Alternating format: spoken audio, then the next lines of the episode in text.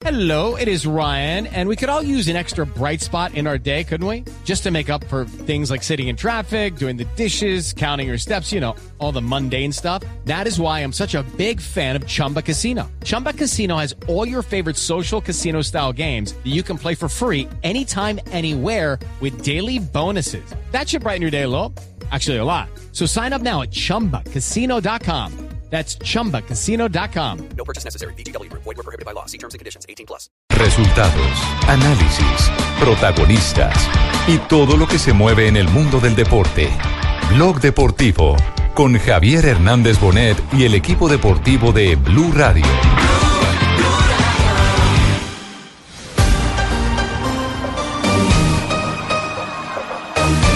Mis hijos no vieron el Mundial de 70. Mis hijos no vieron el Mundial de 86. Pero seguramente verán el de, de 2026 y mis nietos. Palomita, hasta Casimiro. Esa pelota que captura James Rodríguez le dio el arco. ¡Golazo!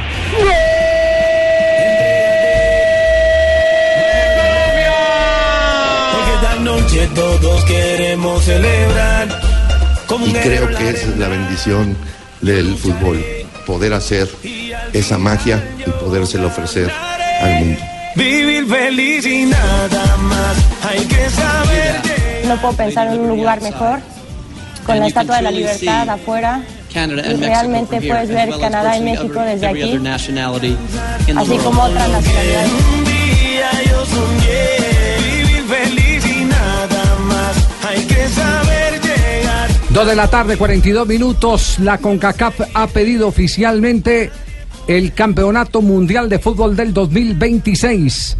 Esa es la propuesta que ha lanzado hoy al mundo. El debate empezará eh, para seleccionar la sede en el 2020, pero desde ya los eh, de la Confederación Centroamericana y del Caribe, eh, con tres países, con Canadá, Estados Unidos y México, ya han solicitado pista para organizar el Campeonato Mundial de Fútbol. Yo sé que nosotros no lo ganamos. ¿Será? Sí. Nosotros no ganamos, es el sede. Sí, pero, sea. pero usted está feliz o no? Yo ¿Está estoy feliz? más feliz porque vamos a ir a Huevamelec. Allá vamos a estar con toda esa basura. ¿Dónde- una de dónde? las pueblo ¿Dónde? Mío. Huevamelec. Huevamelec se Sí, llama. claro. Pues los del diario Récord no parecen estar muy felices eh, con la propuesta a la que se ha anexado a México, con Estados Unidos y Canadá. Exactamente, Javier, eso porque el titular es a México le tocarían solo migajas. Eso porque eh, la propuesta de la CONCACAF es eh, que eh, todo se haría más o menos en Estados Unidos, 60 partidos en Estados Unidos, 10 partidos en México apenas y 10 partidos en Canadá. Sería a partir de los cuartos de final, todos los encuentros se jugaría en territorio. Ese que mono pelucón le quiere meter mano a eso. Porque Sí. nosotros estamos papá. ¿Cómo? Lo- El mono pelucón. la FIFA difícil que esta vez la FIFA le diga que no a Estados Unidos por cuestiones obvias Sí. Eh, pero debo decir que si gana No, con CACAF no, el Mundial del Juanjo, 2026 Juanjo, pero ¿cómo le va a decir Colmebol no si- pierde 2030 Si ¿eh? la FIFA, si la FIFA está gobernada ahora por el FBI, ¿cómo le va a decir no a Estados Unidos? Claro. Por eso, por Sí. eso. Y además que tienen mucho, mucho temor de más investigaciones, Sí. eh, porque muchos creemos que el FIFA Gate vino como consecuencia de haber De dado el. Mundial a Rusia 2018 y no a Estados Unidos 2018.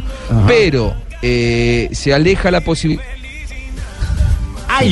Entonces, ahí, pero hay una noticia en Univision Sports. en eh, 2026 A ver, a ver, Juanjo, sí. Lo perdimos, que en el Juanjo. 2030 venga Colmebol, porque recordemos que se cumple el centenario del primer mundial que se disputó en Uruguay y Colmebol pretendía que fuera Argentina y Uruguay el organizador, aunque hoy no tenemos estadios para hacerlo, pero eh, era una de las ilusiones que había. Si va con CACAF, no viene a Colmebol al siguiente, eso seguro. Bueno, entonces quedamos pendientes eh, del desarrollo de esta noticia.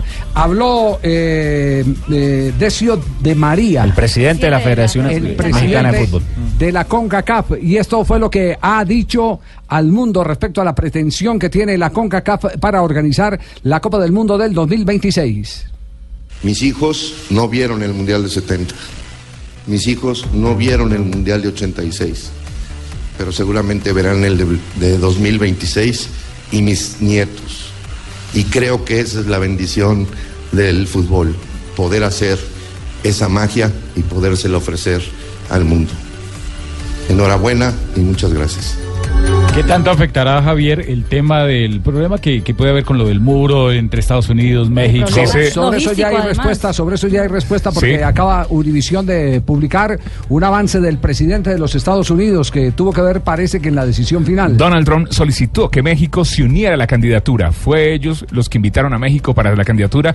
Dice eh, eh, Decio de María que dejaron en claro que el mandatario de Estados Unidos pidió que se incluyera a México en la participación por el Mundial, dejando a un lado los temas migratorios y las polémicas con el famoso muro. Bueno, pues son buenas noticias, don Javier. De los tres es el que más tiene experiencia, dos mundiales, el Está del cediendo 70 y el mono, 86. ¿eh? Está cediendo. Además que de pronto hace el muro y ahí mismo hace un estadio porque le queda- Hace una puerta para el muro, para pasar el muro. Pero claro, abre la, la expectativa y la polémica es en ese momento, porque claro, primeramente la logística de Guadalajara a Vancouver. Complicada. Además de todo, pues hay que recordar países tienen eh, políticas eh, migratorias y de visados distintos, entonces. Así es. Pero ojo, ojo que al tinglado está entrando otro peso pesado. ¿Quién, quién, quién? Ya ha anunciado Estados Unidos. Ha anunciado que irá con Canadá y con México, pero acaba de saltar al ring otro de los aspirantes a la Copa del Mundo del 2026. Lo que se dice es que China también se va a candidatizar para el Mundial de 2026 y sería el gran peso pesado. Recordemos que China nunca ha sido sede del Mundial de Fútbol y con todo lo que están poniendo de plata en la Superliga de China, también están entrando con todo. Tienen plata y logística. Ya hicieron Juegos Olímpicos de Sí. Beijing, ya tienen la experticia de unos Juegos Olímpicos y le van a apuntar al Campeonato Mundial ahora en pleno desarrollo del fútbol en eh, territorio asiático. Bueno, ahí queda, ahí queda entonces, estaremos pendientes de más reacciones sobre el particular. Sí. Nosotros también se queremos emocionó. candidatizarnos. Ave quién? Se María, emocionaron qué- los mexicanos. Venezuela ¿Cuándo volverá estamos Colombia, Javi? Disponible para hacer un mundial. ¿Mm? ¿Así? Sí, ahorita como tú dijiste, Javier, lo que, lo que no entendí es que es tinglado. Que esté- Que es la misma, pues. Un ring. El otro, el otro tema, Javier, pasa por eh, cuándo se realizaría ese Mundial del 2026, porque recuerden que para el Un ring 2022 de carne, en querrás Qatar decir tú. se va a cambiar. eh, y O sea, se ¿en va a qué hacer mes? Es en la pregunta diciembre. suya, Fabio. Correcto, en diciembre sería el del 2022, entonces para el 2026 volveríamos nuevamente a mitad de Claro, año. sí. Ese es otro de los interrogantes que Seguramente. surge. Sí, seguramente. Un, sí. ri- un ring de carro que, que que querías decir tú, Fabio Unidos. Poveda. ¿Mm? Un ring de carro, ring 16, 17 o 15. Explícate bien. ¿Mm? Explícate bien. ¿Tú, ¿Tú qué ring eres en la barriga? Como 18 más o menos. ¿ah? Antes, antes, ya no, ya no, ya no. Ya es Bueno, fit, ya muy es fit, bien, ya es fit. muy bien, perfecto. Dejamos la noticia ahí entonces, eh, arrancando Blog Deportivo. El deseo de Estados Unidos en compañía de Canadá y México de organizar el Campeonato Mundial del ¡Qué 2026. felicidad! ¿Qué qué? ¿Qué, qué felicidad? ¿Por qué felicidad? Porque yo imagino que don Juanjo me va a llevar. No, ¡Ay! No, Ruperto. Coño, yo no en hora. el Una colgada. 2030, Ruperto. no. Yo no O sea, conozco- además yo no además de sería Mundial con 48 equipos, Juanjo, ya en esa Ay, época, más ¿no? largo, necesitamos más tiempo. Sí. Serían 80 Sí, sí, Según partidos. lo que quiere Infantino, claro, serían muchos más partidos. Casi todos en Estados Unidos, pero 80 partidos. Sí. Bueno, eh, más adelante estaremos hablando de la selección de Argentina. ¿No quedaron a Bausa o no? Ahora que estamos hablando de tinglado y de ring. Y de- si, y de si boxeo. finalmente le metieron el recto de izquierda. La a cuenta va por mandíbula. 9. Va por nueve, sí, está ya. O sea, está, No está tiene, grosso. no, Sí, ya está no tiene oportunidad de que se levante en el último número del conteo, entonces, eh, el patón Bausa. No, no. Bueno, vamos a, chance. vamos a corte comercial, volvemos en instantes, estamos en Blog Deportivo. Estás escuchando Blog Deportivo.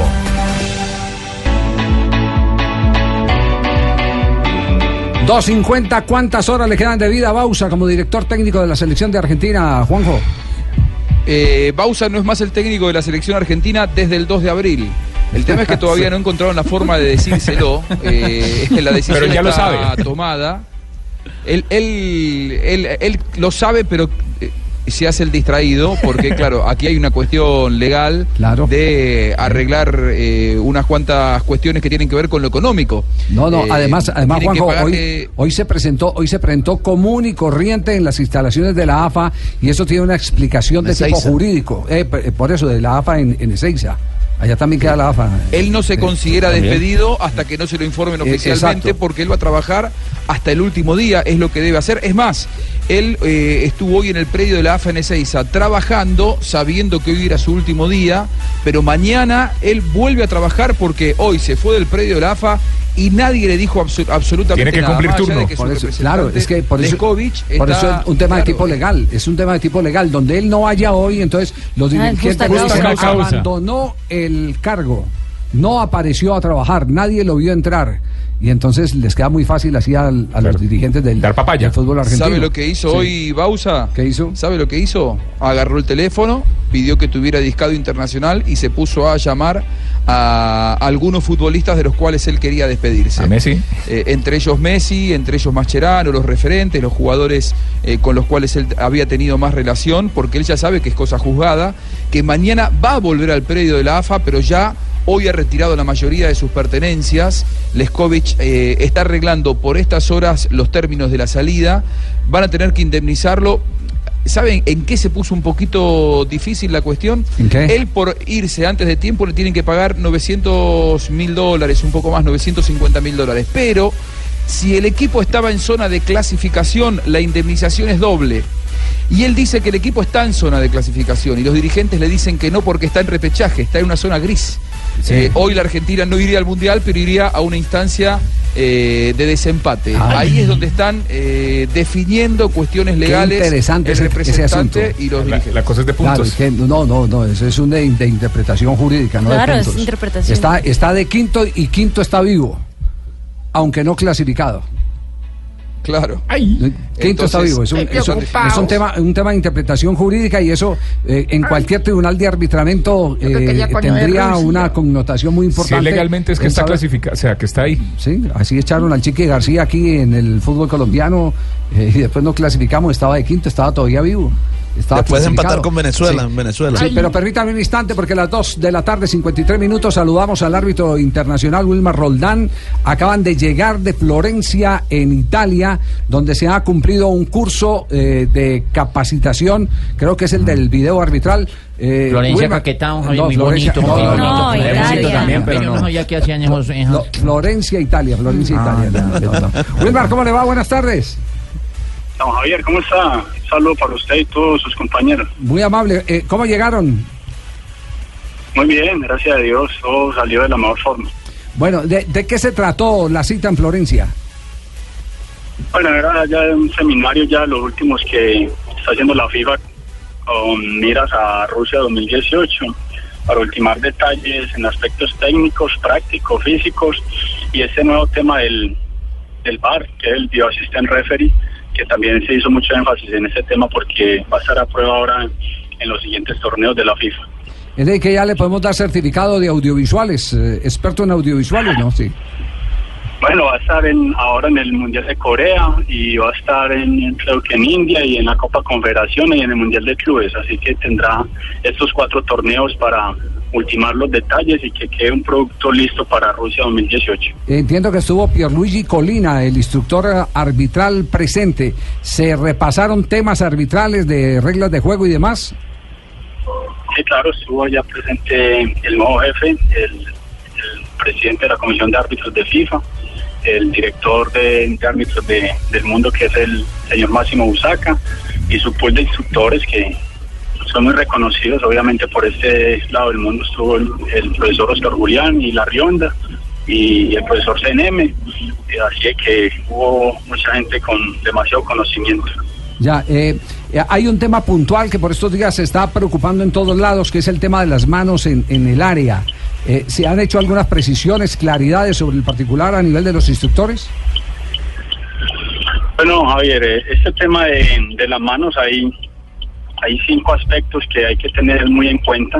Obviamente siempre va a crear algún grado de polémica cuando se sancionan manos, algunas eh, que no son tan claras para, para el común de las personas, pero para que para nosotros los árbitros tenemos que tener estos aspectos eh, muy bien aprendidos porque obviamente allá hicieron mucho énfasis en este tema.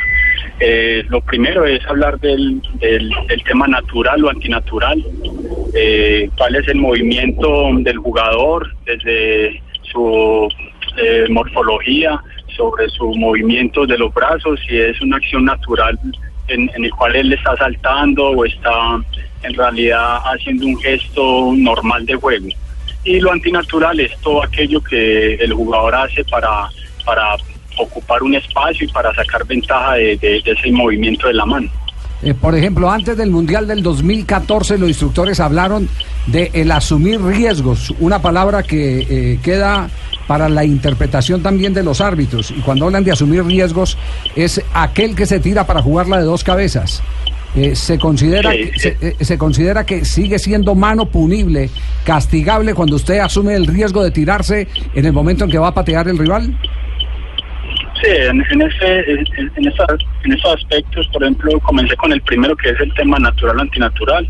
Sigue el segundo que sería la mano sobre el cuerpo, obviamente una mano pegada normal en el cuerpo, que lo vemos mucho en, cuando jugadores están en el muro defensivo, en, en- en una barrera. Eh, y que cuando están en ese en, eh, en esa posición no puede haber un movimiento eh, de- del codo para ir contra ese balón porque también habría que sancionarlo. Después llega la acción deliberada, todos recordamos aquella jugada de, de Henry de Francia contra Irlanda, que es un movimiento deliberado, él quiere jugar el balón con la mano, así la tenga en una posición natural eh, y que la mano esté sobre el cuerpo, pero si él hace un movimiento deliberado con esa mano de tocar el balón, obviamente es sancionable. Lo que acaba usted de preguntar, que es eh, tomar el riesgo, que es ahora, obviamente cuando el jugador eh, se lanza y abre todo el compás de sus manos para, para tener como un espacio mayor y evitar que ese balón pase. Y por lo último, eh, el tema disciplinario, cuándo se amonesta o cuándo no se amonesta un jugador por, por una mano, que son aspectos en los cuales este jugador cuando comete la mano es de que evite una clara eh, un claro promisionatado, un ataque prometedor en el cual evite con ello que un compañero eh, del jugador que está jugando este balón reciba el balón o que él mismo de pronto haga un 8 o se quiera autohabilitar el, ese eh, toque el balón o cuando evita o, intenta evitar, mejor dicho, un gol no consiguiéndolo, se, se amonesta o cuando evita el gol se expulsa. Entonces todos estos aspectos, que son cinco, los tenemos que tener en cuenta a la hora de sancionar o no sancionar una mano. Eh, le eh, genera inconvenientes si le pongo dos ejemplos precisos, eh, mm, Wilmar, como para tener más claridad. Yo he, he ido a cabecear una pelota, me caigo después de que cabeceo la pelota, quedo con los brazos en el piso y después de dos o tres jugadas no me he podido levantar, esa pelota que me pega en el brazo es la involuntaria. Ahí no se está asumiendo ningún riesgo.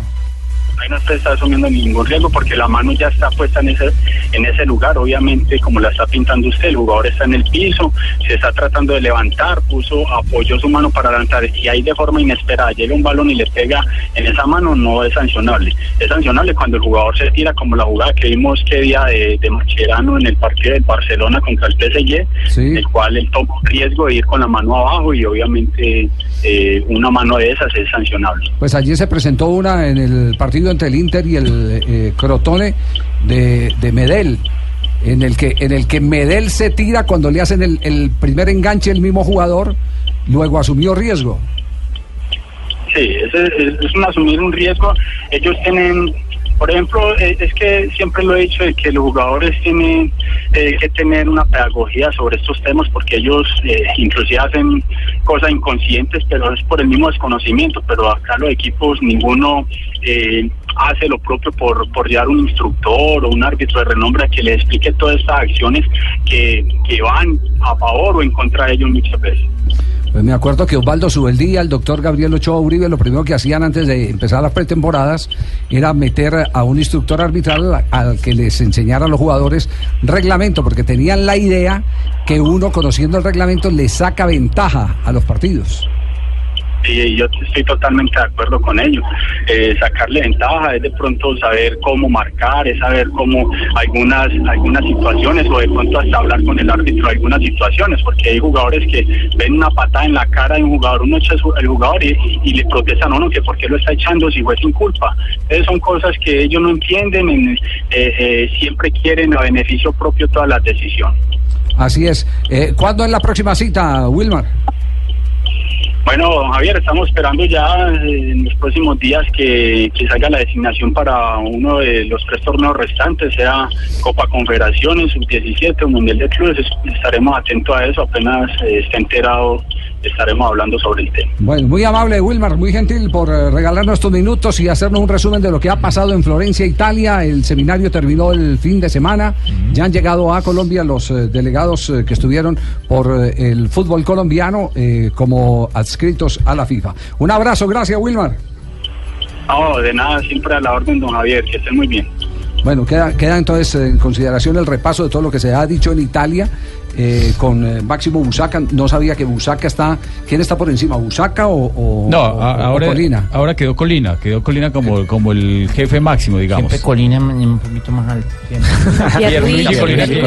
Que- fue uno de los árbitros más importantes del mundo. Ya dirigió final de Copa del Mundo, un árbitro italiano, el Calo, para los que no lo conocen. El, el rapado. El, El rapado, sí, sí, sí, sí. sí. pelado. Flaco, flaco, con los ojos grandes, las también. orejas también grandes. sí, Bravo sí. también, sí. Ideal No. para, ideal además para un comercial de porque se ve todo de, demacrado, sí, sí, flaco y acabado, ojeroso y sin ilusiones se vea. Sí. Ah, sí, como la canción. Exactamente. Javi, pero es- eso, eso de las manos, sí, el concepto es uno y es, y es muy claro como lo, lo explicó Wilmar, pero la interpretación es, qué difícil es la interpretación. Para los, para los árbitros es muy difícil eh, eh, y para los jugadores también muy complicado. Porque es que usted cómo le puede negar... Claro que hay unas consideraciones. Mire, mire Rafa, que, que hay algunos árbitros, eh, eh, es- esto lo escuchamos en el IBC, en el Campeonato Mundial, con quien, no sé si era eh, Bricio, el que estaba ahí en, en representación de la televisión mexicana. Sí, Arturo Bricio Carter. justamente hablando de ese tema, estamos hablando de ese tema de, de- de asumir el riesgo del jugador que apenas le van a disparar, se tira y queda de dos cabezas y por eso la FIFA ha considerado, eh, o los instructores han considerado que esa es una mano punible, así le pegue eh, en el momento en que está cayendo o, que ha caído, pero cuando le van a disparar eh, ya está asumiendo una ventaja y entonces ellos decían, ¿y por qué cuando están en la mitad del terreno no se tiran así? Sí, lo que pasa es que pues quieren bloquear, digamos que con el cuerpo Eh, el, el- el remate, ¿no? Lo que hay que mirar es si se tira con los brazos abiertos, si se tira eh, con los brazos pegados al cuerpo en una posición natural. No, pero- no, pero- no, pero estamos, estamos- estamos hablando, estamos hablando básicamente de, la, de la apuntalada en el piso, del apoyo en el piso. Porque siempre queda la sensación es que le pegó. Yo ahí tenía Pero- con qué apoyarme. ¿ah? ¿Le pegó como consecuencia de qué? Le pegó como consecuencia de la asumida de un riesgo en el momento en que iba a patear el contrario. Entonces terminó cubriendo un espacio con la intención de que fuera de, de dos cabezas, que esa es la filosofía que, que- que tiene el legislador en este caso en la interpretación de, de la regla. Y va a ser muy complicado Muy y vamos, a- difícil, y muy vamos a seguir complicado. teniendo casos muy polémicos. Sí, sí, sí, Y, y de pronto hay árbitros que la sancionan y otros árbitros que no la sancionan. Hay comentaristas que lo decimos que es, que es penal y otros dicen que no es penal. Es simplemente, eh, son, situa- son situaciones donde sabe cómo se acabaría, lo que yo siempre le he dicho y lo hablamos alguna vez con el- mi amigo Iván Mejía, que sancionen todas las manos y punto. Sí, pero también te traería Ah, una pero- carga de injusticia. eh, porque, porque si un jugador que se pone la mano en el corazón en un tiro libre le pega, le pega en la mano, que ¿Es la, una tiene, mano? que la tiene ahí o que la tiene en las partes nobles, como una foto que hay en, en la corte de la ciudad de Medellín de, eh, de Lastra, un lateral derecho que tuvo Atlético Nacional, un santanderiano. La foto es la foto más, más impactante de todas porque en una barrera está con la mano derecha en el corazón y con la mano izquierda en los En los testículos. testículos, claro en los que testículos. lo normal en un tiro Exacto, libre. y entonces Es en un tiro, en un libre que cuidarse. Sí, en un tiro libre que le peguen, que le peguen ahí en un tiro libre eh, es injusto porque tiene la mano no está no está invadiendo ningún espacio libre para la pelota, porque detrás de la mano está el cuerpo, que es el que se está atravesando en la trayectoria. la. Entonces eh, terminaría también siendo injusto. Esa sería la, Sí, sol- aunque, aunque la es, solución más fácil sería sí, esa. pero- sería la solución más fácil, aunque lo que es para todos igual, pues digamos que. Dígale, Iván, que no. Bueno, Como en el gol, do- dos bajo. ¿cómo, cómo? Como en el gol, Iván, bajo el par. No, Javier, como en el No, gol. no, todas las, todas las propuestas uno las tiene que, que escuchar. Mm. Las propuestas todas hay que escucharlas. Pelea alguna vez ante la falta de gol y los, ex, Y entonces, los ¿por qué no hacen la esquemas. barrera al revés? Y se ponen así, atrás. de parte Ahí- ahí toca- ver la dirección de la pelota. Sí, eh, Pelé propuso que se agrandan las porterías una vez. Más la goles. de Entonces, gol, ¿sabe qué hizo la FIFA? Achicó Sí. el balón. Achicó el balón, sí. Oliver. Kahn, quitar las No, en serio, en serio, lo achicó dos centímetros. Eh, que fue la discusión de la gallina. la y circunferencia. que fue, la de que fue la discusión de la gallina cuando se juntó con los otros animales y le pidió, el elefante le pidió a Dios que le recortara la trompa, el cocodrilo que le diera una dentadura mucho más brillante, más bonita. Sí, y la gallina le dijo, o me achica el huevo, o me agranda lo otro. pues". Hay, hay una, hay una propuesta también, Javier, eh, que, que- que yo haría. Lo que pasa es que las propuestas las tienen que hacer directamente las federaciones, no las puede hacer cualquier persona. Solamente la las federaciones, porque si no, no las recibe FIFA. Pero una propuesta que yo haría es que los partidos empatados sin goles no den puntos a ninguno. Que no den punto a ninguno. Eso, Sí. lo- eso es lo quisieron resolver. Bueno, los Empatados gringos- sin goles, que Empatados sin goles, sí. Sabe que los gringos han sido como más espectaculares en ese sentido y la FIFA se los prohibió. En el show. Los partidos se- en el desempate en Estados Unidos se definían desde el punto del centro del campo, arrancaba el ejecutor y el arquero lo podía enfrentar en cualquier momento, o, en- o dentro de los palos o fuera de los palos. Era un poquito más, a- más adelante de la mitad Era del más campo. adelante. Sí, era un poquito más adelante. De- Arrancaba de y to- tenían unos- tres como, cuartos. como 10 segundos. Ah, Rafa pitó en. Estados Unidos, sí. Como, como 10 segundos tenía para, Entonces- para hacer el gol. Aquí, aquí en Colombia, aquí en Colombia se hizo fue otro tipo de puntaje. Eh, me acuerdo que por allá por los años 80 hubo una modificación, lo que pasa es que no preciso cómo fue concretamente, pero los partidos empatados se les daba, se les, se les Un eh, punto más. Un punto más era, no. Sí. ¿Cómo que un punto más? al No, partido empatado? no, o sea, el que ganara por penales eh, No, se no, le da no. un punto más. No, no, pero no, no fue esa la, la-. Pero eso fue en el, eso fue en el pues, sí, 90 y pico, cuando se definía por eh, cobros desde el, desde el punto penal a los Claro. partidos empatados. Pero no, lo que dice Javier Claro. es antes, en el 80. En el hubo 80 algo, hubo una sí, sí, modificación ahí, hubo algo, sí. pero no me acuerdo, sinceramente. Sí, sí, sí. Bueno, de, de todas maneras se reciben cualquier eh, tipo de propuestas. Lo único cierto es que los viejitos de la Internacional Board son los que toman las decisiones. La Cámara Para que mejor. vayan entendiendo los jóvenes el valor de los viejitos en, en- en el eh, universo. ¿Yo? ¿Se da cuenta, Ah, man, Puerto? Eh, yo respeto mucho a los viejitos, don Javier. Sí. Y yo espero que cuando don Juanjo esté viejito en el 2026, Sí. me lleve a mí al Mundial allá en. Estados No, Unidos. Javi, ¿no ayudaría más la tecnología? Pero soy joven todavía. ¿Para lo del penal? ¿A los árbitros? No, no, es que, es que meterle también el tel- tecnología en exceso. Ya hemos tenido con las experiencias que se han visto. No, y, y- y es más, en los partidos amistosos que hubo hace 15 días en Europa, vimos cómo eh, la tecnología también ya se está metiendo con el trabajo de los asistentes, porque sucedió en un partido entre España y Francia, donde eh, hubo un gol y después dijeron que no, y, y hubo otro que después dijeron que sí. Entonces, con el trabajo de los asistentes, y ahí es donde viene la... Entonces, ¿para qué sirven los asistentes? Por, por eso le digo que la tecnología tiene un límite.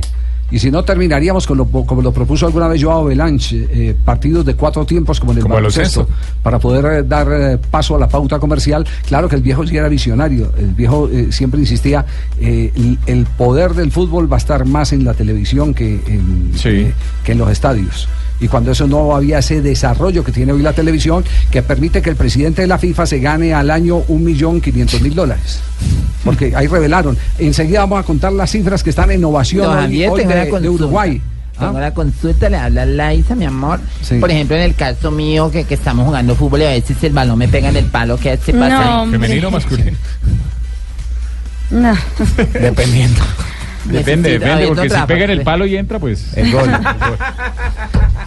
3 de la tarde, 9 minutos. Javier, no venimos el miércoles ni Jonathan ni yo. Y una Sí, vez le digo. sí, ¿Por sí, qué? sí. Vamos a ir a ver a Justin Bieber. Ah. ya estamos, ya Están estamos prohibidos porque, porque nosotros no podemos ir a conciertos en el camping. A la una. O sea, nosotros no podemos ir a conciertos al estadio. no, no, no. No. No podemos Pero rajar dice y el periodista deportivo que vaya como JJ a pisar eh, eh, el gramado, a dañar el gramado en los conciertos. JJ dice que es por la hija, pero no- no está bien, no está no, bien. no, no, no merece estar en la. en la Entonces, actividad. eh, no volveré a pisar ningún gramado para no, no, no, no. tener este tipo de discusiones. No, que J dice que él va a la tribuna, que va a la parte alta gallinero, que porque Sí. no le alcanza la plata para. Ah, sí. Sí. Tres Pero- de la tarde, pero le 10 está dando minutos. a los que hacen conciertos en el Nos estadio. vamos a las frases que han hecho noticia. Estamos aquí en Blog Deportivo. La primera frase la hace Gonzalo el Pipita Higuaín. Irme del Real Madrid me hizo llorar, pero ahora estoy en la Juve y vamos contra el Barcelona que está en lo más alto. Este compromiso será mañana con transmisión de Blue Radio. También habló Dani Alves y dijo, ya no estaba tan cómodo en el Barça, me apuntaban a mí. Alessandro Del Piero dice, no hay defensa que frene a la MSN, toca ganarles como equipo. Buenas tardes, señoras y señores. Colorado. Hola, don Javier, ¿cómo está? Un saludo para usted todos los miembros de la mesa. Oigan la vaquita como está bonita. Sí, está. Está contenta porque este- esta semana no se come carne. Está tranquila. La siguiente frase la hace Philippe Lam, jugador del Bayern Múnich. El equipo ha tenido que acostumbrarse a que a veces es el rival el que tiene la pelota. Y vean lo que dice este crack, Karl-Heinz Rummenigge. Ancelotti quiere ganar al Madrid a toda costa. Don Javi, cuéntele a la gente quién fue Rummenigge. Rummenigge fue un eh, portentoso atacante de la selección Cari, alemana. Sí. Sí, Cari, de, de eh. los años 70, 80. era, eh, eh, ¿Cómo era que le decía Andrés Salcedo antes de que se le rayara el coco a Andrés? Eh, le decía Caperucita Rummenigge. Sí. Los sábados eran esos partidos, 10 de la mañana más Sí. o menos, don, don Javier. Yo recuerdo en esa época, Así veía es. esos partidos, prácticamente. La siguiente frase la hace Uy, Schuster. Tibaquirá, diga quién era Schuster. Es un entrenador de fútbol y es futbolista alemán. Vale, muchas gracias. Dijo, a Cristiano ahora le falta Lamberto, hambre, gol. Lamberto. Y la siguiente frase la hace Felipe Luis. Es eh, fundamental que Griezmann se quede porque es un genio. Habla sobre la posible salida del francés. Frank Lampard dice lo siguiente: el Real Madrid y el Barcelona quisieron fichar. Y José Mourinho Mou dijo, estoy lejos de tener el equipo que quiero. Solicita refuerzos para su equipo para la próxima temporada. Y la siguiente frase la hizo el argentino Paulo Dybala. Yo no quiero ser el nuevo Messi, quiero ser Dybala. Marco Rubén, delantero de Rosario Central, compañero de el gran Teo Gutiérrez. Él, centrado, hablando de Teo, es vital para nosotros. Es un jugador diferente y se nota en los partidos que está jugando. Oye, esa relación entonces se recompuso, Juanjo, sí. Después de la Se pelea que se recompuso por el penalti, sí. porque ha cambiado mucho la actitud Teo y ahora se lo ve con otros ojos. Eh, está atravesando el mejor momento en el fútbol argentino después de lo que fue con River allá por el 2014. Teo Gutiérrez feliz en Rosario, jugando muy bien. Quizá porque sabe que faltan solamente tres veces para que finalice el contrato y se va porque no la pasó bien en Rosario. Pero bueno, ahora que ya tiene fecha de vencimiento está mostrándolo su mejor versión. Sí, eh, ayer nos acordamos mucho de ese episodio de Marcos eh, Rubén y, y de Teófilo Gutiérrez en el partido entre América de Cali y el eh, equipo Huila, Atlético, Atlético Huila. Se pusieron a pelear entre dos jugadores, uno de ellos Ricaurte, que fue el que finalmente cobró, a pelear el cobro, el uno agarraba la pelota, el otro que no, que el que cobro soy yo, que y que lo otro, y llegó Ricaurte y se lo comió, lo que le costó eh, la presencia en el partido porque lo sacaron rapidito. Claro, lo sacaron. sacó el técnico de una a los dos el minutos. técnico, sí. Además le, le pegó una... eh, Un regaño. Una enjabonada tenaz ahí en la zona de traslado. Cuando eso iba a 1-0, el marcador apenas. Exactamente, y necesitaban asegurar eh, el, el partido. Bueno, las frases que han hecho noticia. Nos vamos, nuevo corte comercial. Tengo una frase, don Javi. Ah, Estás escuchando Blog Deportivo. Bueno, jornada de mañana. Mañana estará el equipo deportivo de Blue con el partido entre el Barcelona y la Juventus. 1 y 30, don Javi. Sí, ya vamos a ir con el informe de Colpatria porque atención que se acaba de presentar una eh, cifra impresionante. Sigue siendo uno de los favoritos en las redes. James Rodríguez llegó a una cifra récord en este momento de seguidores. Exactamente, 30 millones de seguidores en ah, solamente en una red social, en la, en la de Instagram, que es la de publicar sus fotos. Llegó Jaime Rodríguez esta mañana a la cifra que es además ah, envidiadísima por los demás. Eso porque James con esa 30 millones de seguidores se vuelve el cuarto futbolista con más número de seguidores en el mundo. Cuarto. Cuarto. ¿Detrás de quién? Detrás Cristiano. de Cristiano Ronaldo, Cristiano. que tiene 82 millones. de 82 millones. Neymar, 62 millones. 62 Neymar. Messi tiene 60 millones 60. y llega James Rodríguez con Eh, 30 muy- millones. muy 30 contento, millones. Don Javi, porque Sí. esta mañana eh, me llamó Cristiano a, a felicitarme y a darme la noticia y él me dijo, James, te tengo una buena noticia, ¿estás sentado? Eh, No, yo le dije, sí, aquí no. estoy preparado para recibirla. Tienes 30 m- millones de seguidores. Ah, qué bien. Y O sea, en futbolistas me son quedé Cristiano. sentado otras cuatro horas. Sí. Como me tiene el cacaca, el calioso de Zidane. Ah, muy O bien. sea, en futbolistas 30 millones, oiga, tiene, uno- tiene, un- tiene uno- pelo uno conseguir 30 millones de seguidores. Es impresionante. Es, no, por eso, por eso salió, fíjese que hay, hay cosas que van coincidiendo. Que, que, que van ¿Lo de coincidiendo. Forbes? Lo de Forbes, que lo, lo, lo colocan como el quinto jugador más valioso. del más mundo. valioso del mundo eh, por, por lo que representa comercialmente. Cuando vos tenés 30 millones de seguidores eh, en, en redes es porque vendés muchas camisetas. Por eso el afán de, el, eh, de Adidas de, de tenerlo ahí y eso que no juega. ¿Qué tal que jugara eh, James Rodríguez? No, sería. Bueno, sería impresionante. 3 de la tarde, 19 minutos. Está en este momento el presidente de la División Mayor del Fútbol Colombiano, el doctor eh, Jorge Perdomo, porque ha habido, eh, ha habido una propuesta eh, que ha surgido del lado de la Di Mayor, del lado de la presidencia, y es el... eh, em, Quitar puntos. es como la primera alternativa que se maneja. Exactamente, a los equipos a los que se le compruebe el apoyo a las barras bravas. Doctor Perdomo, ¿cómo le va? Buenas tardes. Muy bien, Javier, usted lo ha dicho muy bien, esa es una preocupación que viene atendiendo permanentemente la DIMAYOR. Hemos estado construyendo proyectos más estructurales, menos coyunturales con el gobierno nacional. Sin embargo, es un proyecto de largo aliento, el que ustedes ya conocen, que consiste en el enrolamiento, en la carnetización, en sistemas de ingreso biométrico, cámaras de identificación facial y endurecimiento de penas. Sin embargo, ello es más complejo de lo que hubiéramos querido porque necesitamos el concurso del gobierno nacional, toda vez que eh, son los entes municipales los que son los propietarios de los establecimientos y esos establecimientos los equipos pagan por su arrendamiento y no solamente se dedican al fútbol, sino como lo vamos a ver en los próximos días aquí en el Campín, a conciertos como el de Justin Bieber. Entonces, la preocupación que nos asalta es que cada día el tema de las barras se agranda, se profundiza y nosotros debemos tomar correctivos.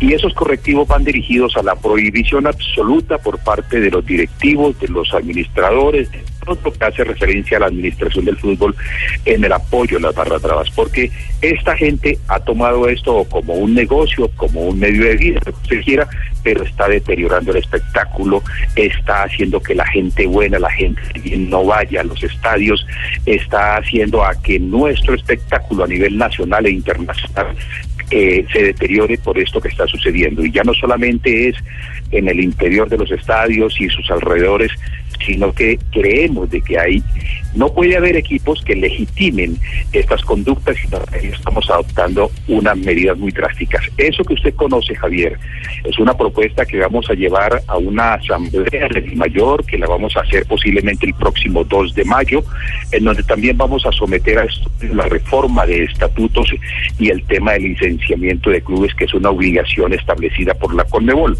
Pero a ese punto va a ser llevado para luego eh, de, eh, y eh, involucrarlo en el código disciplinario de la federación que es donde debe estar. Entonces, ese es el propósito. Ya, eh, presidente, pero, pero salta una, una inquietud. ¿Quién es el que va a valorar la relación entre eh, los barras bravas y los clubes? ¿Las autoridades, la DIJÍN, la policía o ustedes van a tener un ente eh, que eh, se va a encargar de averiguar? Eso lo hablamos ya con Ramón Yesurún y estamos absolutamente de acuerdo porque además es un tema que nos obliga al licenciamiento de clubes eh, inmerso en la reglamentación de Conmebol, en donde la federación y la DIMAYOR deberán tener un departamento de integridad para que al mismo tiempo esté vigilante en evitar el amañamiento de partidos y otra serie de conductas. Creemos de que esa persona ser la idónea para identificar las conductas de cercanía o de beneplácito, porque usted, como bien lo lee, no solamente se trata de dolosamente, sino también a quien permita esas conductas. Entonces, eh, yo creo que los clubes que están comprometidos en combatir este flagelo de las barras y de la violencia en los estadios y las enseñanzas que trajimos de nuestra reciente gira por Inglaterra y por España, en donde el mismo señor Emilio Butragueño, respecto de los Real Madrid, nos decía hay que tener mano dura, será un proceso duro. El Real Madrid demoró 10 años en desarticular estas bandas, lo que estaba representando en barras bravas y hoy un espectáculo totalmente distinto el Santiago Bernabéu. Nosotros tenemos el propósito de combatir este flagelo, de eh, expulsar la violencia de nuestros y que el fútbol de Colombia, que todavía no tiene un tema tan grave como lo tiene hoy Argentina y otros países, eh, podamos a tiempo controlar este tema. Presidente, esto es a nivel de equipos, pero si se comprueba que es un dirigente, ¿hay alguna sanción individual o tienen alguna propuesta para este caso? Claro, el dirigente que se le compruebe esta actitud, esta conducta, será, la propuesta es que quede suspendido durante 10 años de cualquier cargo de representación o ad honorem en el tema del fútbol. Y cuando se le compruebe que eh, eh, reitera, será sancionado de por vida. A los clubes se les estaría quitando 10 puntos y si es reiterativo en esa conducta, ir directamente al descenso en la siguiente temporada. Son, son medidas muy drásticas, eh, son medidas que hemos eh, traído mirando varias reglamentaciones, entre ellos la chilena, pero creemos de que debemos actuar de conformidad a la situación actual de gravedad que registra esta problemática. Presidente, lo quiero felicitar por el tema de las sanciones a todos aquellos jugadores que están simulando faltas. Me parece increíble eso porque eh, realmente no se hacía e, en el fútbol colombiano y nosotros desde hace mucho rato adolecemos de que haya ese tipo de sanciones. Pero le quiero comentar algo, la, la multa tan grave que es de 44 millones de pesos como el caso del muchacho de Río Negro, eh, me parece un poco exagerada. Yo sé que para todos ha sido igual, pero resulta que es un muchacho que se gana hablando con el presidente, con el dueño Salazar, se gana dos millones de pesos y el acuerdo con el que él llegó con el jugador es a descontarle un millón de pesos eh, mensual. ah, tiene contrato por 44 meses. Imagínense, yo sé que tendría contrato por 44 meses, pero, un millón no porque... Con la prima bona. El, el tema, ah, lamentablemente, habíamos trabajado en este, eh, eh, en evitar que los jugadores fingieran que deterioran también nuestro producto, que se hiciera eh, agradable a la retina y no estar viendo permanentemente payasadas por parte de los jugadores. Y fue imposible. Lamentablemente hemos aprendido en Colombia que la letra con sangre entra. Hoy, por ejemplo, conducir en estado de ebriedad vale un dineral y yo creo que lo que se ha logrado con esa drástica sanción es precisamente evitar eh, que eso siga sucediendo. En el fútbol, por ejemplo, a mí me duele. Hemos sancionado inicialmente un jugador de Pereira, otro de Medellín, ahora de Río Negro, y está la comisión disciplinaria pidiendo la información respecto de este muchacho del Huila, muchacho de 15 años que seguramente se gana el mínimo y también será sometido seguramente, si lo determina la comisión disciplinaria y la arbitral, a esa drástica sanción y seguramente se está ganando el mínimo. pero aquí tenemos que sabe que, sabe todos, que... todos todos, todos tenemos que entrar en esa onda, no fingir, no dañar el espectáculo, hacer un juego dinámico. En la, la ficción, engañar al árbitro solamente conduce a que haya violencia, porque cuando los, las barras entienden que la actuación del árbitro ha sido equivocada, pero que fue inducida por un jugador, eso despierta violencia. Eso lo hemos estudiado y tenemos que erradicarlo del fútbol. Sí, eh, presidente, eh, para, para eh, reducirles trabajo, no es sino que miren el, el momento en que entró el pelado, a los cinco minutos es cuando le pegan evidentemente un puño en el piso. Él estaba en el piso, se lo pega aquí en Martínez. Sí, es, un, es un manotazo el que le pega a Harold Martínez, se lo pega en el costado derecho de su cara hacia el lado de, la oreja, ahí le alcanza, ahí le pega, el muchacho además, ahí no simuló. además agresión, fue agresión. Sí, claro. Lo vimos, lo vimos ya en televisión, pero se necesitó ver una repetición eh, de una cámara cerrada para poderlo, para poderlo apreciar. Sí, pero el, pelado sí le, le, alcanzaron a pegar su puño a leve. Uno, dos, tres. Bueno, la comisión, ustedes saben, eh, Javier, que no es el presidente quien toma esas decisiones, es una comisión arbitral quien analiza, lo remite, eh, no, no de oficio investiga la comisión disciplinaria, la comisión arbitral analiza, lo remite a la comisión disciplinaria y si las dos se encuentran que hubo ficción, que se engañó, que hubo intención de engañar, seguramente eh, impondrán las sanciones. Si es como usted dice, pues ahí están los argumentos probatorios para determinar de que no hubo esa... Eh, que no fingió el jugador. Sí, así es. Eh, presidente, le habla el otro presidente. ¿Cómo está usted? no, hombre. ¿Cómo está? Me gusto en escucharlo, presidente. Ah, muchas gracias. Eh, tengo dos preguntas. Primero, a ver, ¿cuál? Eh, si dice que a un equipo que se le compruebe que apoya las barras bravas le descuenta 10 puntos y el equipo que lleve por ahí 7 puntos queda debiendo. Sí, señor, sí, señor, queda debiendo y el artículo prevé que se le descontarán en el año siguiente. Correcto. Y la otra pregunta. Es decir, si un club, pongamos el ejemplo más dramático, un club entra en esa conducta, le quitan 10 puntos, es reiterativo o está terminando el torneo y no le alcanzan los 10 puntos, tendrá que pagarlos en el torneo de la B. Entonces no entrará de último, sino, sino con menos 7 puntos, por ejemplo. Así, así va a quedar, así va a quedar yo en la secuesta próxima, debiendo puntos.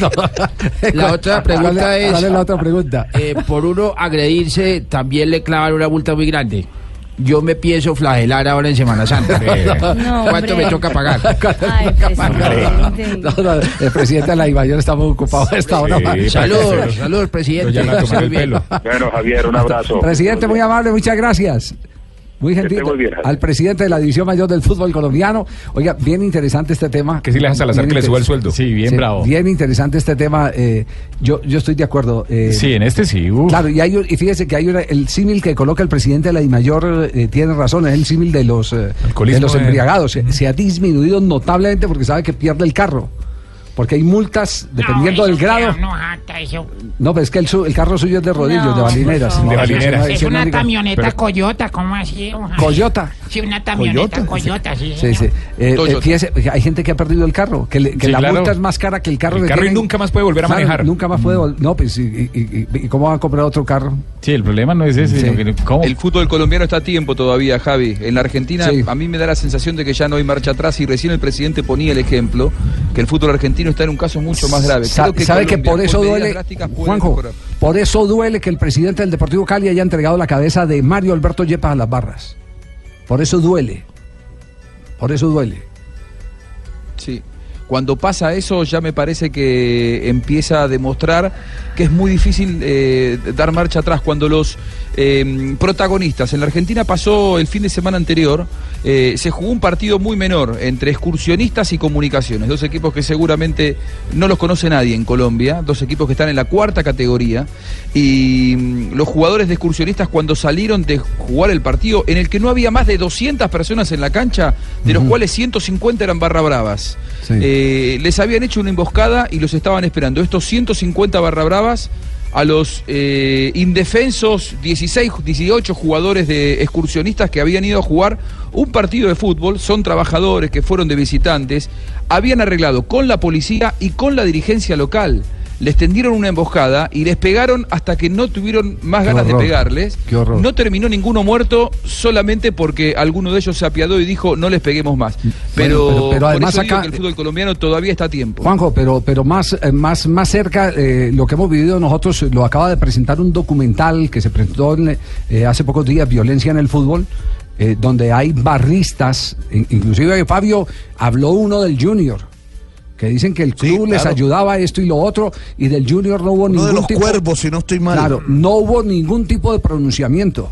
Nadie quiso hablar del Junior de Barranquilla para responder a, a esa, a esa situación y, y se les eh, eh, pidió, eh, porque los productores de Estados Unidos así lo estaban requiriendo, que hablaran y, y, y hablaban, no, es, es que nos dan las boletas, eh, nos dan para los partidos clásicos, para nosotros revender. No, para la los jugadores, y- les dan plata y también. el festival Es- también nos dan para, la- para, para el trago y para todo Entonces, bacano. Y hay una Entonces- cosa entonces que, el tema- que es un el tema hay que voces, hay jugadores que patrocinan a, bar, a barristas. También, También, también. sí. Ese- Esa es una mecánica muy del fútbol argentino que tristemente se trasladó. Se aceleró el retiro de Oscar Córdoba. los amenazan. Sí, claro. No me sancionaron por si la no les barra. dan dinero, eh, amenazan a su familia, amenazan a los jugadores.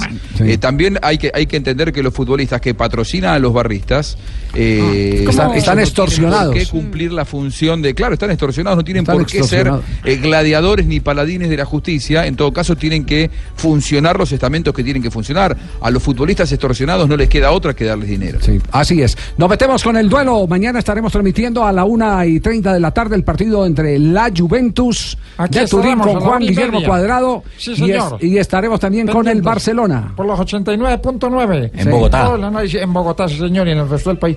¿Quiere que le diga? Pues, Todas, sí, todas, Sí, hágale. sí. Pero en Bogotá, con- con eh, ritmo. 89.9, en Medellín 97.9, Cali 91.5, Vocalice. Barranquilla 100.1, Neiva 103.1 FM, en Boyacá y en Paipa 103.1, Villavicencio 96.3. Ya, ¿qué más quiere? Y en el mundo entero, en el mundo Bueno, entero. hablamos del Barcelona. El Barcelona ya se encuentra en tierras italianas. Luis Enrique llevó a toda su plantilla, incluyendo a Busquets, que es el hombre que está sancionado. También llevó a Arda Turán y a Alex Vidal. El único que se quedó fue Rafinha, quien fue intervenido por un problema de rodilla el día viernes, ya entrenaron en el Juventus Stadium. Hoy está diciendo Sport que va a hacer una modificación de tipo táctico Luis Enrique y que va a enviar a Mascherano a jugar en la posición en la que juega en la selección Bueno, pues argentina, de volante. Más adelante, porque es que atrás el físico lo ha no, no, traicionado. No, es que ya no tiene, eh, como, como alguna vez lo, lo Lateral eh, de- por la derecha fue un desastre el fin de Claro, semana. eh, como lo analizó quiera, eh, aquí no ya. nada, ¿eh? ¿Qué, qué pasa? Pues para, para que no me digan nada. Entonces, para que todos ustedes, los periodistas, están diciendo cosas que no son, ¿eh?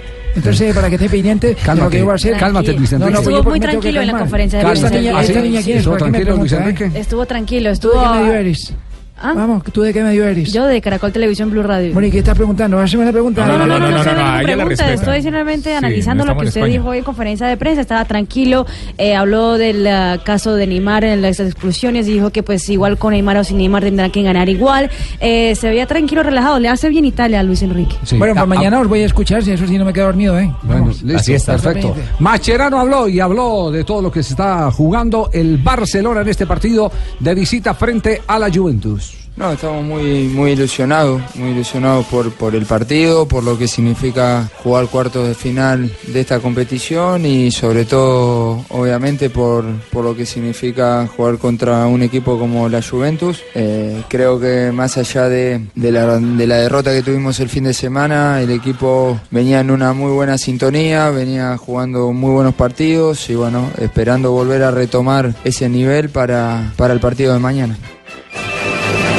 Y además agregó que tienen que jugar muy bien, es decir, ese, ya es un eh, eh, clamor sentido ni siquiera de los hinchas acérrimos del Barcelona, sino de los eh, que gustan el buen fútbol de Barcelona, que, necesita volver a su estilo, a su práctica sutil, al respeto por la Recuperar la pelota. memoria. Exactamente, a todo aquello que ha hecho grande el Barcelona. Está claro que para poder pasar una eliminatoria como esta necesitas hacer dos partidos muy completos, no solamente en cuanto a lo defensivo, sino también a lo ofensivo. Y, y está claro que digamos, los errores y, no tener un buen partido en cualquiera de las dos facetas te penaliza demasiado en esta instancia. Así que esperemos eh, a nivel colectivo tener un, gran partido que, bueno, que nos acerque a, nuestro juego y sobre todo a tener la posibilidad de sacar un buen resultado para, para definir en Barcelona. En la otra orilla aparece la Juventus, quien tiene al colombiano Juan Guillermo Cuadrado confirmado como titular por su Inicialista. estratega, sí señor, inicialista, a menos de que ocurra algo extraordinario, sería titular el colombiano para el juego de mañana. Esto lo ha dicho Alegri, su entrenador. Y también ha dicho eh, Máximo Maximiliano Allegri que eh, está convencido de que ellos pueden pasar y ha dicho que no va a cambiar ningún ningún ah, sistema táctico de la Juventus. Que va a jugar igual. Que así juega y así van a jugar mañana. Bueno, el partido que hizo eh, el fin de semana, el día sábado contra el Kio Verona fue un partido espectacular. Sí, lo Digo que va a ser, viendo, ¿eh? va a ser un juego, eh, Luis Enrique, va a ser un juego de tú a tú con dos equipos que tienen con qué eh, dar un gran espectáculo pues si porque se vos- preocupa si mucho del entonces porque así va a ser, ¿eh? Porque Bueno. vos empezás a hacer. Además, son dos equipos, los únicos dos ¿y tú equipos que hablar si no te da la No, palabra? respete la que estamos en Colombia, Luis Enrique. Oye, la verdad que Luis Enrique siempre se la, Se la monta una mujer en la rueda de prensa. A las niñas, sí. Venga, me la monta a mí. Venga, pero pero tranquilo. Eh, los dos equipos que podrán ganar tripleta este año, ¿no? Uno de ellos se quedará sin la posibilidad de hacer la tripleta, pero Barça y la Juventus todavía están en pelea por los tres trofeos de, la, la temporada y claramente uno de ellos quedará sin, abs- pues, con la posibilidad de dos, no de tres, después del partido de mañana. Partido entonces mañana eh, a la 1 y 30, pero simultáneamente tendremos también en nuestra transmisión de, de el partido, eh, que va eh, gran parte en el horario de Blog Deportivo, tendremos todo lo que ocurra con Falcao García, Dortmund. si lo confirman de titular Hola. en el juego del Mónaco Soy contra el. Dortmund. Y en el momento, pues todavía no estoy. Está en la preselección, en la Estoy selección. preseleccionado, Javier. Espero estar mañana en la nómina No, titular. pero si entra y marca como lo hizo el fin de semana, ya con Sí. eso Hola, soy todos. Falcao. y yo Bueno, creo que todo a eso, el partido, entonces el partido de fondo lo tendremos Barcelona, eh, Juventus, aquí en Blue Radio. Estás escuchando Blog Deportivo. 3 de la tarde, 41 minutos. eh, ha escrito un aficionado Sí. que está. eh, Julián Sierra Mazo, que es oyente fiel de Blog Deportivo, y dice: ¿Por qué hay más sanción y es más costosa que las agresiones entre jugadores o a los árbitros? Debe estar haciendo referencia a la sanción del jugador de Águilas Doradas de 40 millones de pesos. Sí, sí, la misma sanción que le hicieron al jugador del Bucaramanga, Darío Rodríguez, la misma que se le hicieron a Didier Moreno y ese es el tercero, el muchacho Jiménez. Eh, ¿Por qué hay más sanción económica? Simplemente porque ya lo explicó el presidente de la Mayor, quieren sentar un precedente a ver si se acaba de raíz A ese mí- tema. A mí me, me- me- es decir, me da eh, como síntesis de todo esto la idea de que eh, hay más deslealtad que Y pegar un puede generar más cosas, sí. Claro, hay más deslealtad y hay más gente que se perjudica. Claro. Usted, más. usted, por ejemplo, eh, eh, ya que usted trajo el caso de Darío Rodríguez, Darío Sí. Rodríguez hizo expulsar a un jugador en un partido de 180 minutos que era- Contra el Deportivo era Cali, final que contra era el Deportivo determinante. Cali. Abel Aguilar. Exactamente, era, era determinante. Hace expulsar con un engaño, entonces perjudica, engaña al árbitro, Sí. engaña eh, eh, al, al, público. Eh, digamos que casi que se incurre en una estafa. Sí, claro. Porque, porque altera, altera con ese comportamiento, altera un resultado. Le saca la plata del premio a los rivales. Que con un empate o con un triunfo, cuando le alteras por una simulación, por una mentira que metes, Mm. perjudicas mucho más. que cuando tenés Va en contra del espectáculo Claro, completamente. Que cuando tenés una bronca individual con alguien con el que te das una patada o te das un puñetazo, ¿cierto? Sí. Puede sonar mucho más violento esto, pero fíjese que si usted hace el, el- el examen hay más daños colaterales cuando usted, mete, cuando usted mete una mentira. Sí, cuando totalmente, usted mete una mentira. Totalmente. Cuando, cuando simula. Y eso es lo que se quiere cortar. Es lo que más le está fastidiando en este momento al fútbol europeo de los jugadores sudamericanos. La- es lo que la- más. La, sancionaron por pegarme yo mismo una tatada. ¿Se- pegó usted una me patada? y me dañé la otra pierna. Me O sea, tocó salir ahí ya Por eh, Dios. incapacitado. Oiga, a propósito del tema, eh, Rafa, eh, eh, usted está hablando ahora de un momento de, difícil para un árbitro sí, colombiano que ayer lo vimos eh, en acción en el partido entre Atlético Huila y el América de Cali. Del América, se llama Gustavo Murillo, lamentablemente su niñita de tres añitos falleció esta mañana a las 4 de la mañana, se enfermó desde el día viernes y resulta que él le tocó viajar al partido a la ciudad de Neiva. Eh, con ese inconveniente pensaron que de pronto no era tan grave porque tenía eh, simplemente una fiebre. Eh, la llevaron el día de ayer a la clínica, o desde el sábado, perdón, me cuentan que la llevaron a la A la, clínica. a la una de la mañana Y- la llevaron, a la una de ayer. eh, ¿O fue ayer? de- sí, De- ¿El pito cuándo? Ayer. El pito, sí, el pito fue ayer. Sí, sí, sí. De- a fue- la una de la mañana mismo. de hoy le- la Sí. llevaron y murió a las tres de la mañana. a- entre las 3 y las 4 de la mañana falleció. lamentablemente. tristeza, hombre, ¿ah? Un abrazo para, para él y su familia. Para ellos, eh, eh, es- ese es un dolor eh, eh, muy, muy difícil. Dicen que Es el pues, más- cualquier ser querido es difícil, pero Sí, dicen que es el más duro. lograrse perder como decía, Iván, así como decía Iván Parra Parrita, ¿cómo era de duro que a eso no le han puesto nombre? Porque cuando a uno le muere el papá, le dicen a uno huérfano, le muere la mamá huérfano, eh, viuda o viudo. Pero cuando le muere un hijo, que, que imagine cómo era de, de complicado ese tema. Bueno, Sí, difícil. eh, eh, estamos en Blog eh, Deportivo, 3 de la tarde, 45 minutos. Eh, Fabio. Fabio. Oye, Fabio. Fabio. Fabio. Fabio. Fabio. Dígame, estoy hablando, dígame. Usted no, pero hable no duro. se bravo. Fabio, usted escuchó la declaración de una parte de la declaración de, de Comesaña eh, eh, explicando eh, Después del la partido. derrota. Sí, después del Sí, partido. sí, claro. Sí. ¿Escuchó esta parte? Y no la, y no la comparto en nada.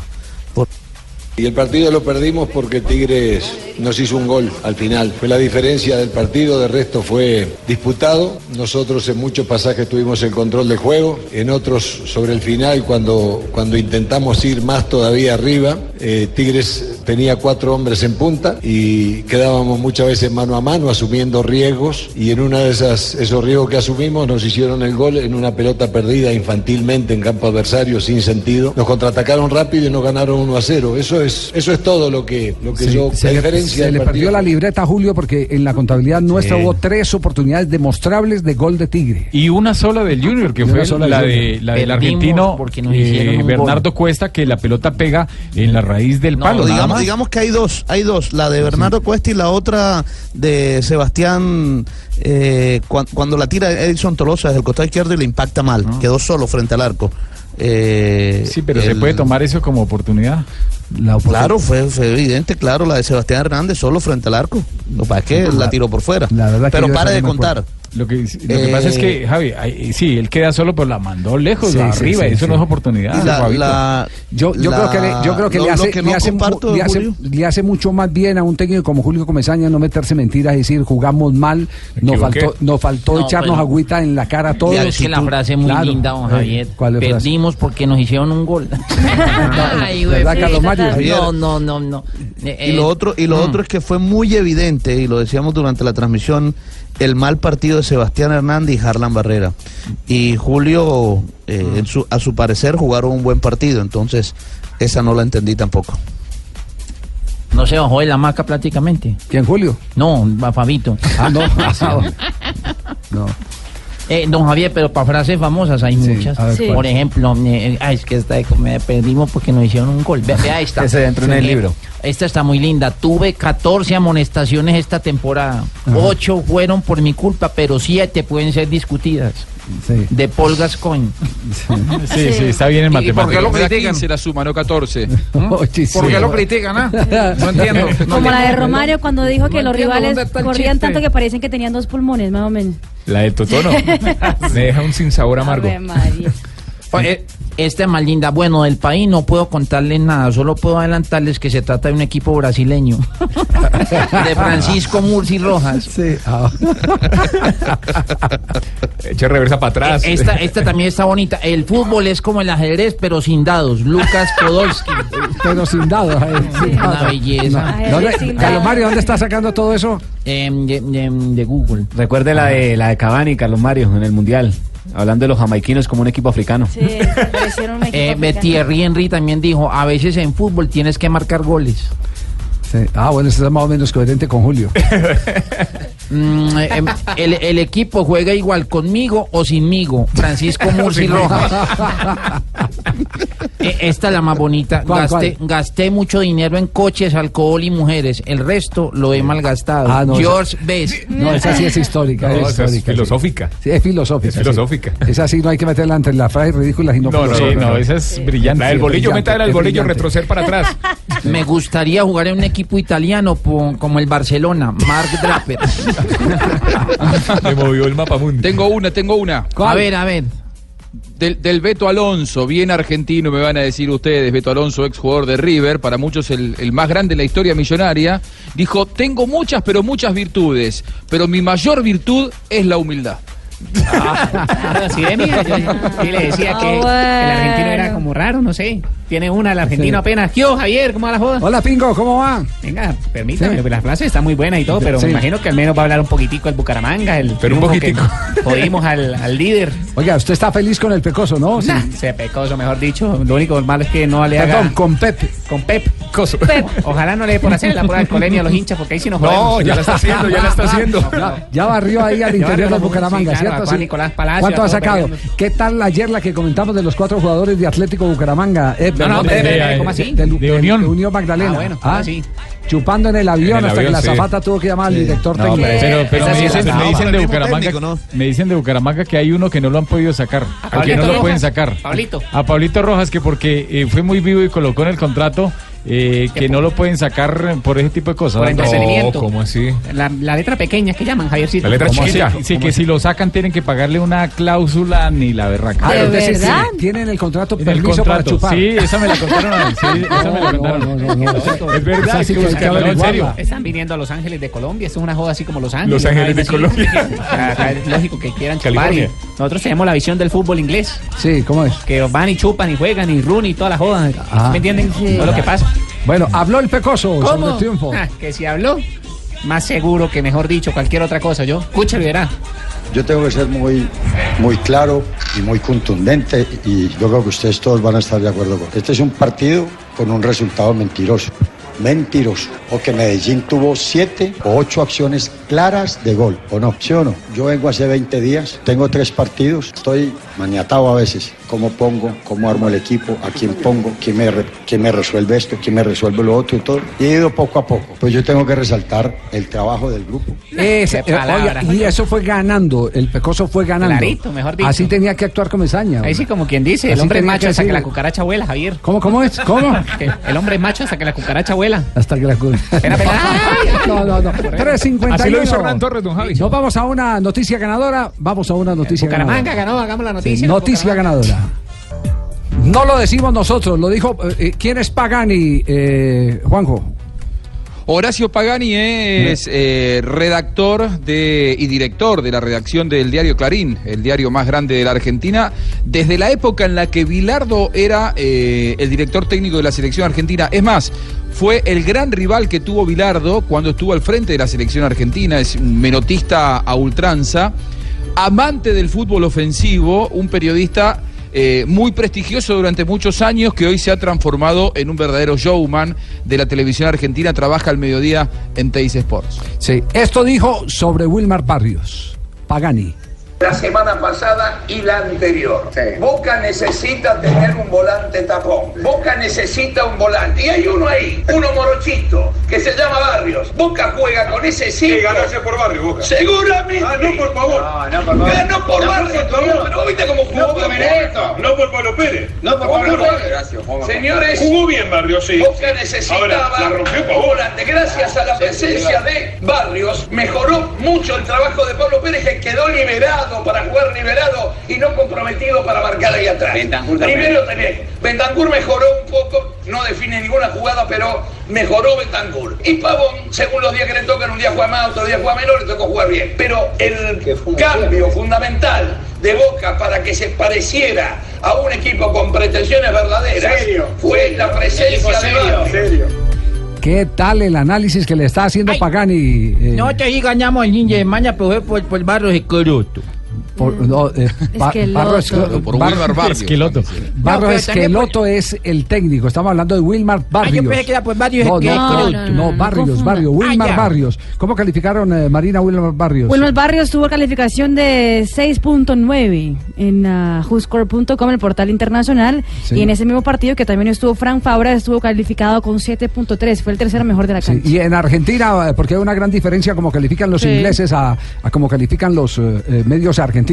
En Argentina, ¿cuál fue el promedio, Juanjo?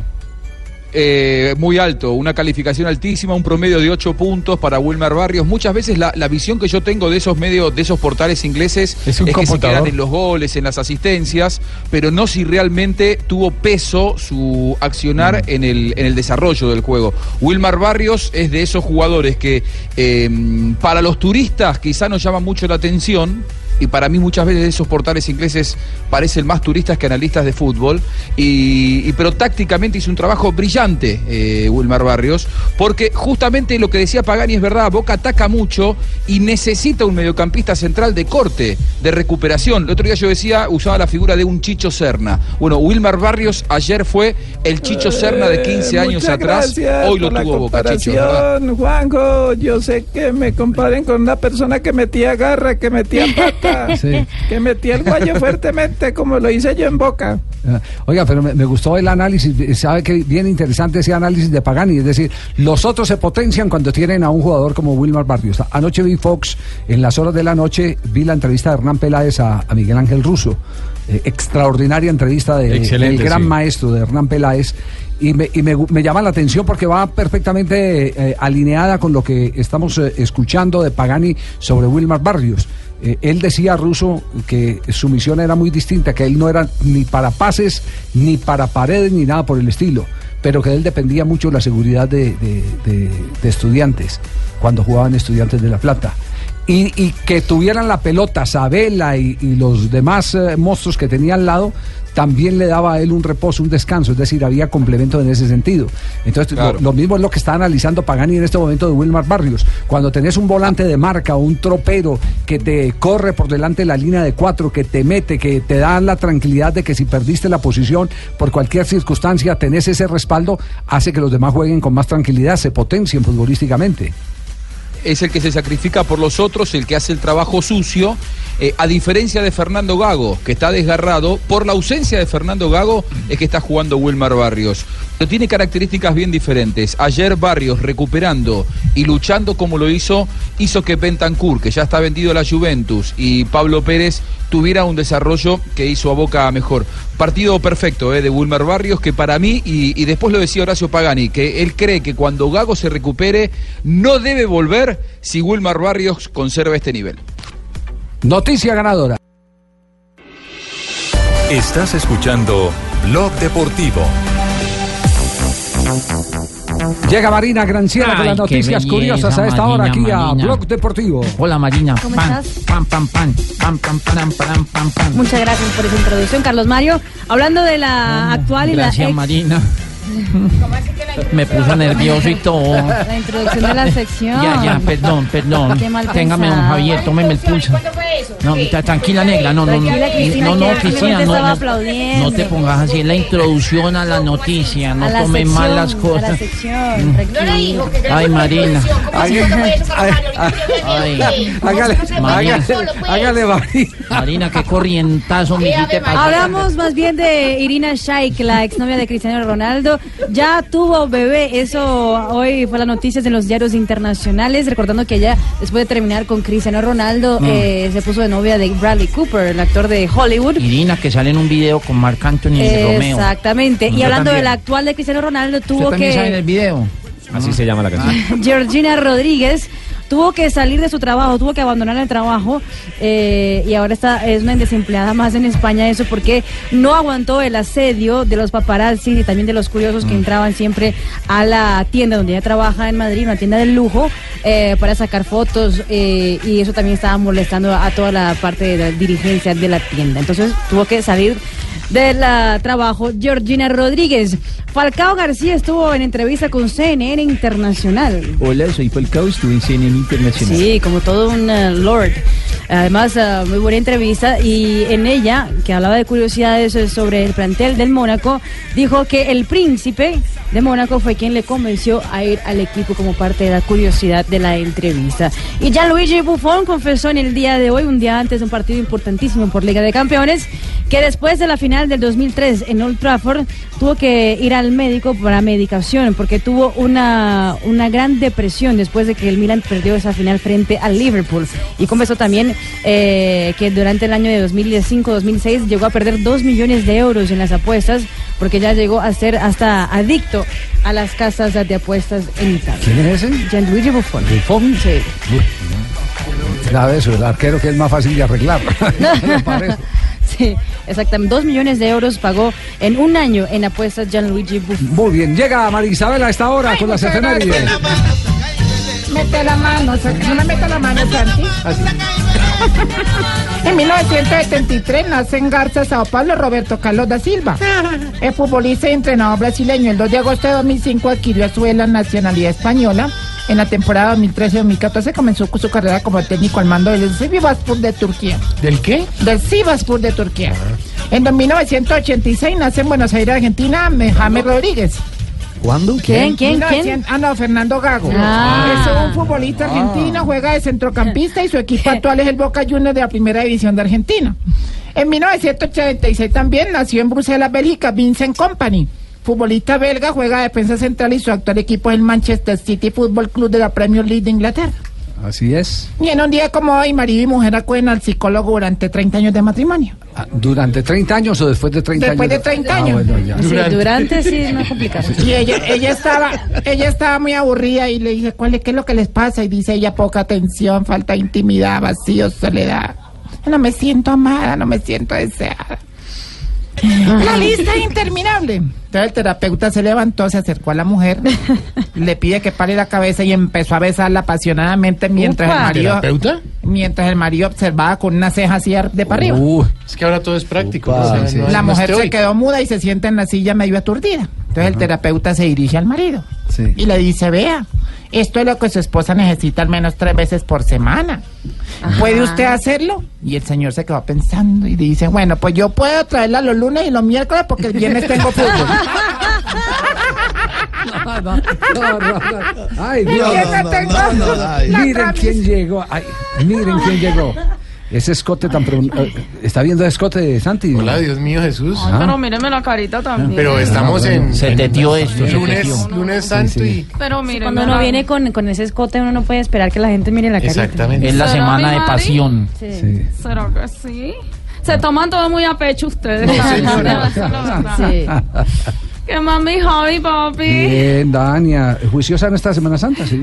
Em, sí, juiciosísima, papi. Sí, sí, me la paso así como en la última cena. Ah. ¿Cómo? Mira, 12 hombres tomando vino y repartiendo pan.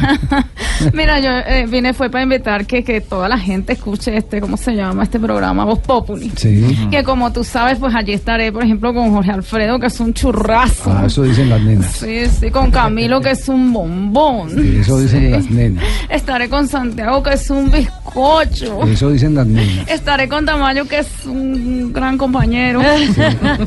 Eso dicen los enemigos de. Bueno, entonces todos ahí que digo sintonizando Voz Populi, que ya empieza y va a estar buenísimo, Buenísimo, como mi sí. Javi. Ah, pues de juiciosa, Dania, ¿eh? Semana Santa. Así. Cuidado con aquello de que se queda pegada o alguna Sí, sí, sí, sí. de todo eso. Sí, sí, sí, sí, Se queda pegado. Ay, se acuerda de cuando decían sí. Yo creo que eso es pura Sí, lo que pasa es que mentira. no le decían qué día era, si lunes, martes, miércoles, jueves, viernes. No, Javi, mira, Pegado eso, Semana Santa. eso es un mito. Eso Hola, es un amigos. mito. Así, probemos y miramos. A si ver, a ver. Ay, no, padre Chucho. Las tentaciones del lado amigos. La madre. Que llegó el padre ¿Cómo le Chucho. ¿Eso es verdad o mentira que uno queda pegado, padre? Sí, amigo. Puedes quedar como un siamés. Y pones en peligro el programa. Continúe, padre. Vengo a invitar